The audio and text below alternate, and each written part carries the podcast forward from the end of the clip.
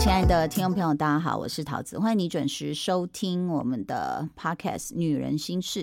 今天呢，这个我要连续访问哦，这个四位杰出女性哦，这个应该是要得到杰出女青年哦。呃，她们跟什么有关呢？跟我们女人的所谓被赋予的天命有关。我不晓得大家有没有注意到，现在你在街上哦，就很容易看到的是这个呃一个招牌，呃，就是很多的所谓的生殖中心哦，所以你就会看到说这个少子化的问题日益严重的台湾哦。哇，这个问题已经是这个我们大家呢可以呃非常光明正大，非常好。哦我觉得就是有专人专科，然后呢，大家这个希望男生也跟我们一样哦，能够这个呃就是明明白白的走进来，然后呢大家一起讨论问题，然后解决你们这个不管是不孕啊，或是冻卵等等的问题。那么今天呢，在这个第一个部分，我们请到的是台北核心一孕生殖中心副院长廖奇君。廖副院长，欢迎你。谢谢桃子姐，呃，各位听众大家好，我是廖医师。廖医师，哇，当到副院长哎，好开心哦，哈，薪水有变很多吗？嗯，要跟老板说一下， 几年了？你在从事这个是先从妇产科嘛，对不对？对，先从妇产科，再到不孕症专科，嗯，然后再呃，主治医师这样。哇，所以其实廖医师想问你哦、这个现在这个很多呃，包括公众人物，他们都会去讲说，哎，我有冻卵呐、我有什么什么啊，就会变成好像是给自己的一个礼物。好像现在确实这个女性对于这一题就是很就是开放了，对不对？对，没错，我觉得可能因为呃，大家比较能够接受这个观念，然后再加上一些名人在媒体上的推波，所以其实整间遇到蛮多来询问咨询的个案。那是不是都会有一个年纪，还是说很年轻的也开始未雨绸缪？有诶、以前大概都是三十五岁左右的女性会来咨询，但嗯是这几年开始会有三十岁，我甚至还遇过二十出头、二十多岁也来咨询。对嗯怎么这么早？对啊，我就觉得，嗯， 这很个时候特居别然想到生育， 那那那还是就说这个是不是像很多的这个专科一样，其实是要经过很多的咨询的嘛？二十几岁的你会怎么告诉他？二十几岁，虽然我当然是会鼓励他们，诶，他有这样的想法，非常的好。嗯，那只是二十几岁，有时候来冻卵，我们都很怕。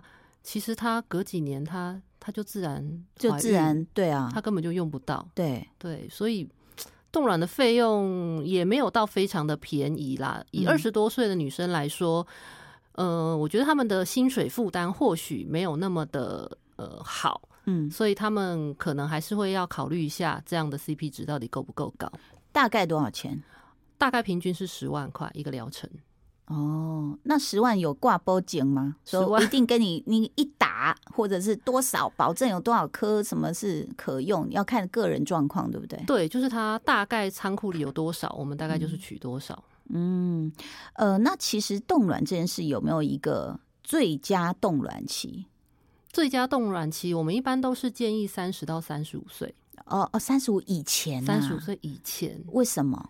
因为三十五岁过后，基本上卵子的品质就会下降嗯啊，颗数的部分也会下降的比较快一点。嗯，所以如果说要以一次取卵的卵子数能够达到就可以使用的话，嗯三十五岁前大概取一次就可以了。哦，三十五岁前，是三十五岁前那个平均哦，有没有一个这样的一个数字，就是平均可以取到几颗？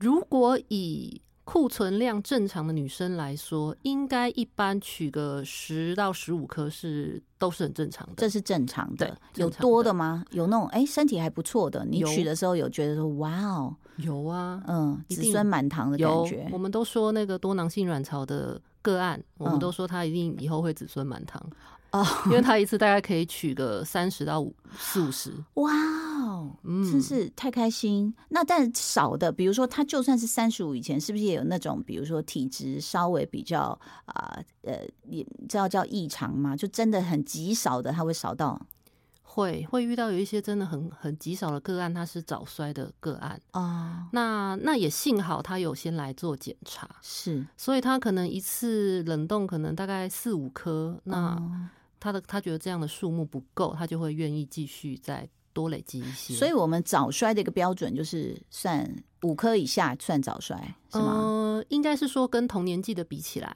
如果哦他你有、未达平均值，对，明白。所以呃，如果我这边岔个题来问一下，那种早衰体质，因为我们也常在聊天嘛，就说是哎，诶为什么他看起来也是健健康康、漂漂亮亮、年轻，为什么他比如中医就会说啊，这就是宫寒啦，哈，安 暖安暖，然后你你唔汤假冰假凉啦、假香嘛什么的哈，但是。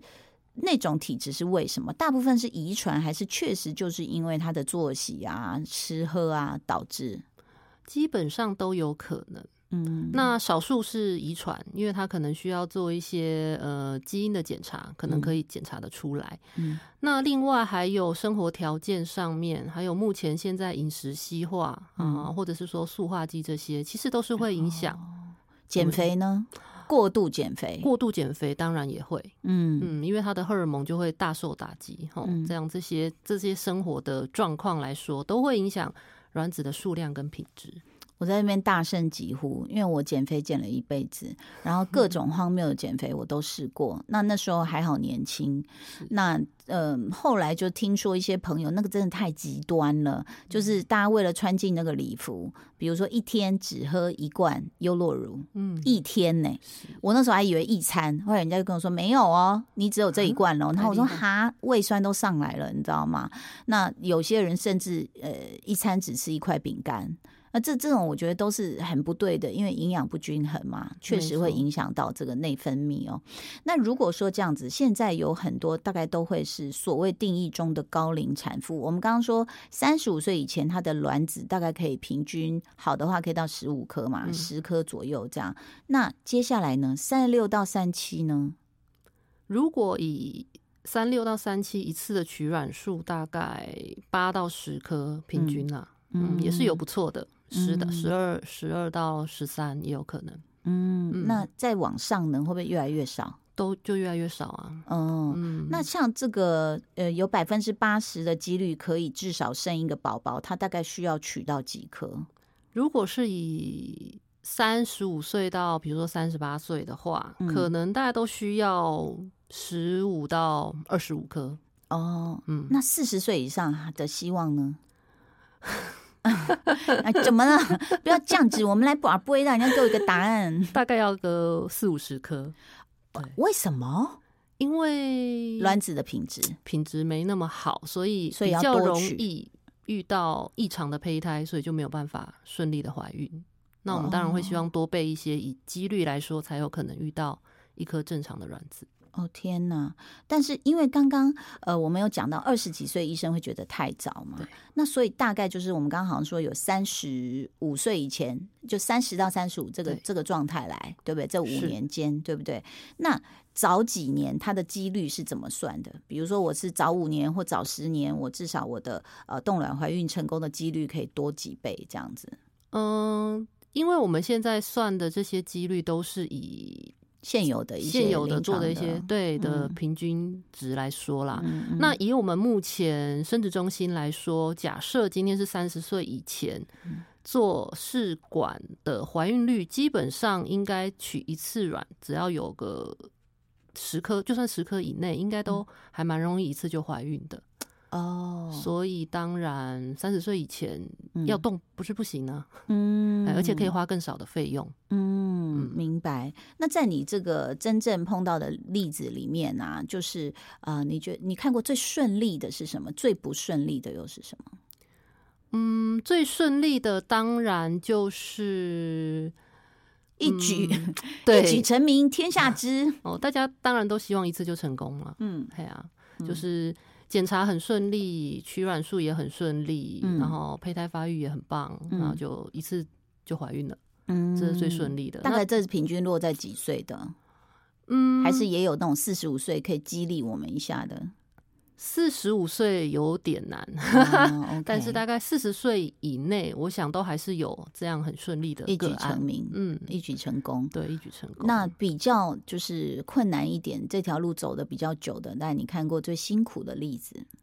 也有遇过，就是要想要来生二嗯胎，但是真的努力了好多次，嗯但都没有成功取得好的胚胎，嗯哦，，那可能做了十几次也都有的。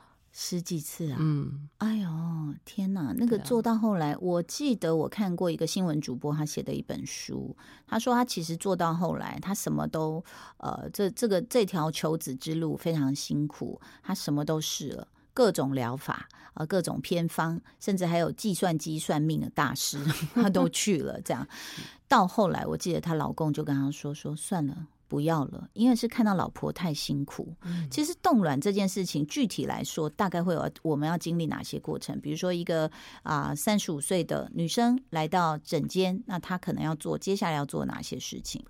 呃，首先我们会先咨询他的状况，比如说我们会先做一些荷尔蒙的抽血，嗯那抽血一些数值，那超音波看一下它到底呃库存量大概是多少嗯，跟他喂教。那等到他需要想要来进这个疗程的时候，他就是配合月经的时间，嗯，两周的时间打针，哪两周？月经来开始打针。月经来开始打针，嗯，两周的时间是就自己打吗？可以自己打，也可以到到诊所生殖中打心打。每天打？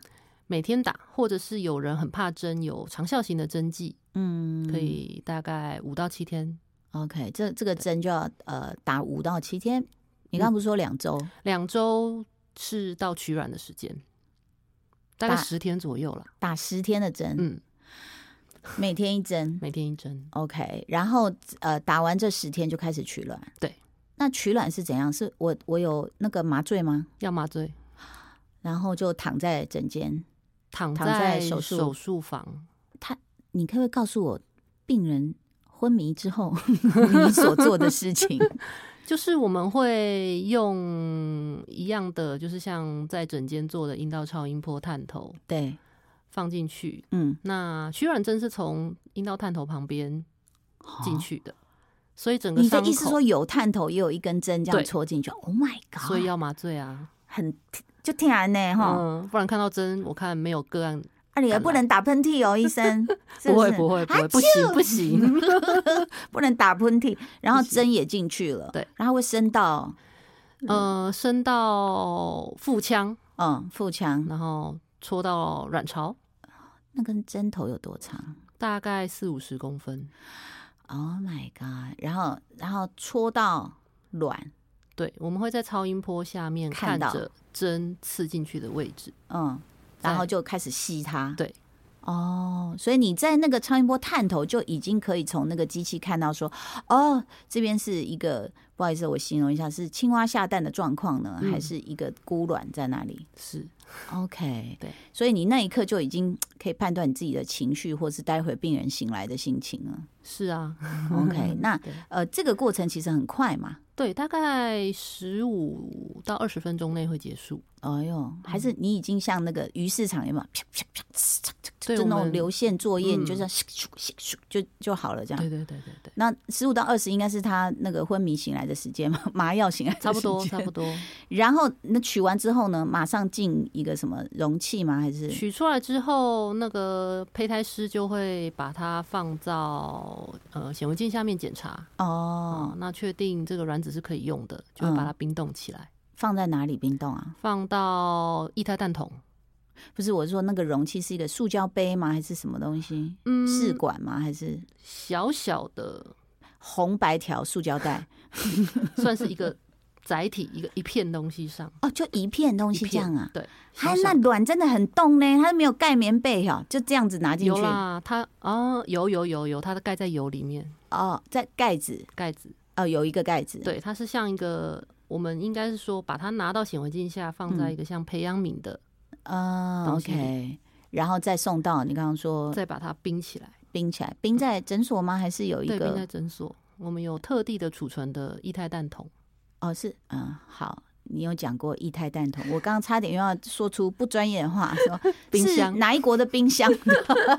不是，大家不要笑，因为我做过一个公益活动，我到印度去，然后那时候他们就说有那个什么眼睛啊，我们是那个诶、o r b i s 奥奥比斯的一个，然后结果我们去那边，他就只有一个冰箱。我们说这要冰什么？他说哦，就是冰我们什么？他说眼角膜还是什么？我们 说真的假的？然后就一打开，里面都是空的。我们想说，啊等一下我们到底来拍什么？怎么会这么凄凉？就是因为到印度的偏乡了，他们是其实没有这样的设备。OK，嗯好，那冰的话，事实上我们刚刚已经讲了，就是可能你早十年冻卵怀孕成功率也会比较多。那现在可能。呃，女性会给自己的礼物啦，那也对你也有碰过是妈妈带女儿来哦，有好几个个案是这样，女儿几岁？不会在读高中吗？没有，啦，大概都是三十上下，三十三十二左右。嗯，那该给拍谁哈？跟妈妈一起来咨询，哦啊，那妈妈也有要动的意思吗？妈妈可能没有可以 动。好，这鼓励女性哦，三十多岁大家自己独立一点，嗯不要不要害羞啦。啊，如果你对害羞，就来找女医师嘛，好不好？我们这个这边廖医师也是女医师，这个核心一孕生殖中心很多女医师的哈、不要害羞。那现在事实上呢，我们在讲说这个呃，我们要冻卵，那但是呢，呃，事实上这个有没有婚后冻卵，或者是婚前就已经想好，然后带另外一半来的？有遇过前阵子有遇过一个个案，她其实来咨询的时候是跟男朋友一起来的。嗯，那因为检查之下发现，哇，超音波就看到一个大概六公分的巧克力囊肿，嗯抽血也发现卵子数也在下降，嗯所以跟她咨询冻卵的部分，嗯那她又突然问到说，那假设如果是冷冻胚胎的部分，嗯所以我们就一起做了咨询，嗯哦，优缺点都跟她说了，嗯，结果隔一阵子，她就带她的新老公哦，来进疗程，明白，所以第一个男朋友来的时候，他没有想要跟他有胚 胎同一个啦，同一个，哦 同一个，吓我一跳，因为同一你说个新老公，我想说哦，马上换了，对对对对那前一个是潘娜 哈，对这样好，同一个，然后就带嗯带着老公来，然后一起是把呃是做胚胎啊，做胚胎，对，做胚胎就是又怎么做啊试管婴儿，嗯你嗯就是一样是取卵，取卵之后就要做精子跟卵子结合这件事情。就是老公把它打出来嘛，对对不对？对，那你是现打的好还是 现打啊现打哦，当不天是就我会的，现打啊！你是说新鲜哦，新一定要新鲜的我没有我的意思是，今天你是从冷冻库拿出来，还是说两个都现现取？两个都现 取会是最好的。温温的，没错，哦，那所以你们就会哇，那生殖中心有很多小房 间有我一我们只有一间啦，哈。那以前我们看到那个，就是像那老外电影，就是那个打出来的那一间里面就有很多的那个，就是限制级的影片，有有这样的，我也们这有样定的期更新，哦，真的哈、真的真的与时俱进啊，非常好，不会有人进去就不出来了吧？一直坐在那里看片，哎，不好意思，黄先生，你要出来了吗？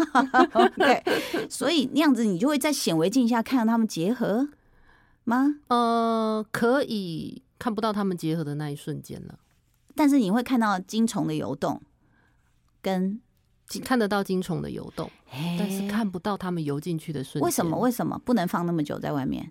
对，哦，没，错，所以你就是把它这样倒在一起，然后就拿去冰。对，那多久拿不出来？用冰，不用冰，哦，不用不是冰。冰，对。那那放哪里？如果是你试办管公婴桌的儿第一个抽屉。 实放验哪室里很多，实验室，哦 哎，实验室里那面。什么时候判定它已经结合成功？取卵的隔天？哦，隔天就可以看。对，哦，那它会长什么样子啊？显微镜下面这个好好玩哦，我们都没显有。微镜下面，我之前在教学生，我都会说他受精卵长得很像哆啦 A 梦的眼睛，头笑的时候眼睛还是 正常时候 的眼睛，因为有时候是画一条线弯 弯，它就是很像两颗圆圆的斗在一起，那是两个，就是呃一个白的底大的，然后黑的是小小的在对，那有两里个，面，有两个两个就是它会有一个精子原核跟卵子原核，哦。嗯你看，以前要是生物上这个，我们眼睛都会瞪很大，不会健康教育跳过去，我们都不知道在干 嘛，还说棉被盖一盖就会怀孕真嘞、的。好，所以其实那个如果真的结合，我们就恭喜他，对不对？但是我其实事实上有曾经经历过，就是我的朋友离婚，我说你们爱的这么深，为什么这样？他就说其实是我老公不行。好，就包括不能勃起或什么，呃，这结婚六年才两次办。我说什么叫两次办？他说还有一次就是就是软掉啦，这样。那可是呃，还有另外一对也是因为这样的原因分开。我说不是很可惜吗？为什么不去找他看个门诊？事实上，现在要生的时候，其实先生的那种奶油不愿意，他会觉得嗯。不是我啊，我哦，我很健康嘞，哦，少来一套什么？那光是那个自尊问题，应该就会造成很多的障碍吧？没错，因为其实还蛮常看夫妻，应该是说，呃，个案来检查的时候都是太太独自一人来。嗯那询问之下，因为我们一般都是建议男女双方嗯同时做检查，嗯但太太都会说，嗯、先生说我先检查，嗯我没，问题，他再要来检查。嗯但其实很多时候其实是双方都有嗯，都有 可能。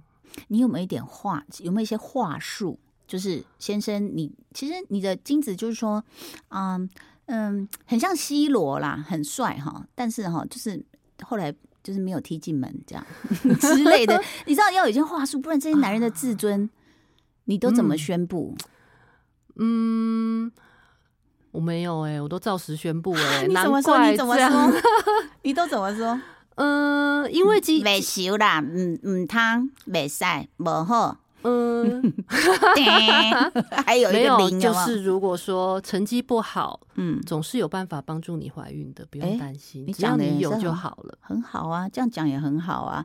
因为这个，其实呢，我们的廖医师有一个很特别的经历，居然是有很多男生一起来纠团哦，来这个验他们的精虫是吗？对，我就纠纠团是有打折呀。纠团没有 打折，所以我也我也不懂他们为什么要一起来。这个经这个故事来告诉我们所有听众朋友，好，之前有一次就遇到有四个男性同时来挂号，嗯想要看精虫报告。嗯那因为他们是同一个公司的，所以我们有先问了一下。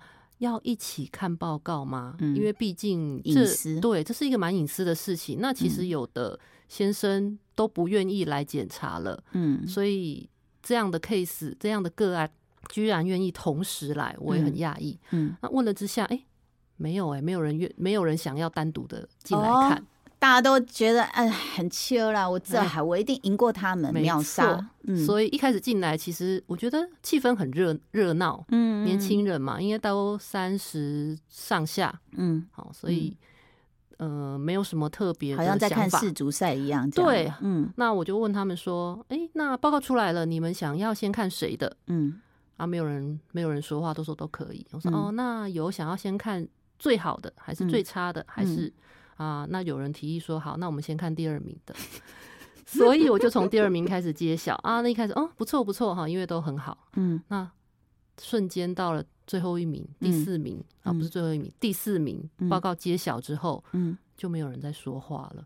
哎呦，现是差落差很大哟。呃，应该是说他第四名，其实他的精虫也是有及格，嗯，但是没有前面的那么种好八九十分这么好，哦，他是看活动力还是都有。还我有们什一么般会数量看数量、活动力，还有形态，就是精虫的那你那时候的第一名跟第四名，你还记得数据吗第一名，它其实精益了量有上亿。 ？OK，好，那第四名是精大虫概量两千万左右。哎呦，哎哦不 哦，这时候我就不能发出这种声音了。哦，明白了。那活动力呢？活动力的部分，第一名大概有九成多，嗯九十吧，好像是九十七嗯的精子都有在活动。嗯嗯，那嗯第四名大概就不到三成多，四成。哎呦，就所以是是三倍以上，对不对？嗯第一名。所以后来他们还有再回到你的诊间吗？后来还是个别来，然后他们看完报告之后就再也没有回来了呀。 哎呦，不是啦，我们没有要笑的意思，各位男性。其实有时候你们愿意踏进诊间，我觉得对于生殖医学都是一个很大的帮助。包括我，其实我在想，就是哎呀，当时如果他们不要这么冲动，一定要一起听的话，其实个别如果事后去做一些问卷，我觉得这个会很有帮助，包括他们的生活习惯。是你抽烟吗？你喝酒吗？你运动吗？对不对？你你特别爱吃什么吗？那造成百分之九十的活动力或百分之三识的活动里。我觉得这个会对于资讯资料库的建档是非常非常有帮助的。是所以其实这个我们的女人心事呢，在告诉大家、哦，虽然哎呀，我应该改个题目哦，叫做那个嗯、男女 LGBTQ 心事，因为我觉得男生也要来听啊。那各位老婆或女朋友们，你们就故意把我的 podcast 打开，好就放在那边这样子，然后看男性能不能听到。呃，这件事情其实是男女一起来这个，大家一起来努力，我觉得是更有机会的。是的，好，今天要非常谢谢廖医师来到节目中，也希望所有努力的女性最后都能够梦想成真。谢谢你，谢谢，好谢谢拜拜。